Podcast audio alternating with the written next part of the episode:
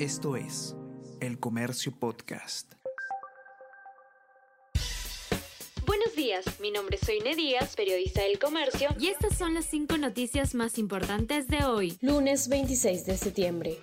Promesa sin sustento en debate municipal. Los candidatos a la alcaldía de Lima participaron ayer en el debate municipal organizado por el Jurado Nacional de Elecciones. Los postulantes no aterrizaron ofrecimientos y muchas de sus propuestas superan las atribuciones de la municipalidad. En algunos casos, ni siquiera respondieron a la temática planteada por los moderadores. Pedro Castillo suma 30 ataques directos contra los medios de comunicación. Entre la campaña y lo que va de su gestión, el presidente ha dirigido mensajes confrontacionales a la prensa entre una y dos veces por mes. Especialistas coinciden en señalar que el jefe del Estado aprovecha el escenario de crisis institucionales para polarizar y aferrarse al respaldo de un sector de la ciudadanía.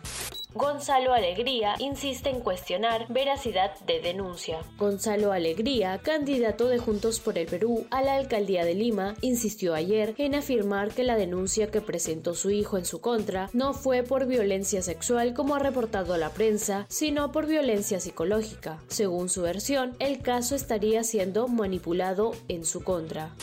Daniel Urresti evade responder sobre caso Hugo Bustíos y José Luna. El candidato de Podemos Perú, Daniel Urresti, evadió la pregunta de los moderadores del debate municipal llevado a cabo ayer. La pregunta era sobre quién asumiría la alcaldía de Lima en caso de que fuera hallado culpable del asesinato del periodista Hugo Bustíos, caso por el que es investigado denuncian la eliminación de ciclovías en cinco ciudades del país. En pleno pico de la pandemia por el COVID-19, el MTC anunció la implementación de ciclovías de emergencia, una medida que se ejecutaría de la mano de las alcaldías municipales y distritales. Hoy, dos años y millones de soles después, activistas y ciclistas denuncian que las pocas ciclovías construidas en este tiempo están siendo retiradas. Estos casos se reportaron en Tacna, Trujillo, Puno y Huancayo.